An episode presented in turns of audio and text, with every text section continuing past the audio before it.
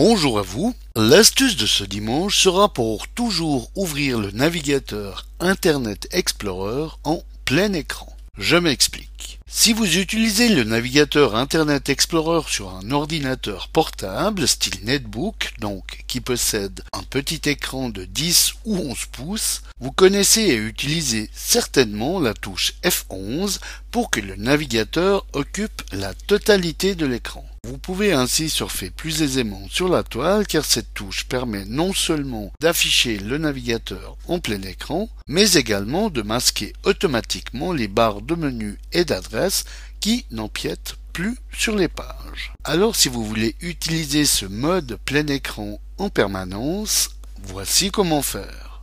Donc, ouvrons le navigateur Internet Explorer et comme nous pouvons le voir, celui-ci comporte la barre d'adresse, des favoris et des menus qui empiètent donc sur une partie de la page. Il suffit donc d'appuyer sur la touche F11 et, comme on le voit, le navigateur non seulement occupe la totalité de l'écran, mais masque automatiquement barre d'adresse et de menus. Alors pour ouvrir à chaque fois automatiquement ce navigateur en plein écran, nous allons modifier une clé du registre. Allez dans le menu Démarrer, puis inscrivez Regedit.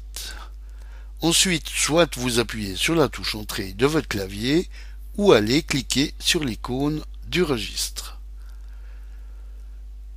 Déroulez ensuite les clés HKey Current User,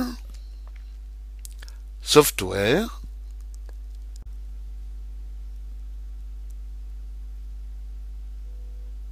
Microsoft, Internet Explorer et Main.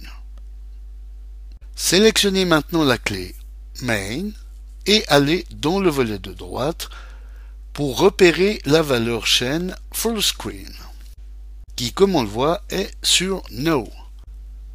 Alors, double-cliquez sur cette valeur chaîne et, dans la boîte qui s'ouvre, allez dans le champ Donner de la valeur et remplacez le No par Yes. Validez par OK, puis fermez le registre. Désormais, comme nous allons le voir, votre navigateur Internet Explorer s'ouvrira automatiquement en plein écran avec les barres masquées sans que vous ayez besoin d'appuyer sur la touche F11.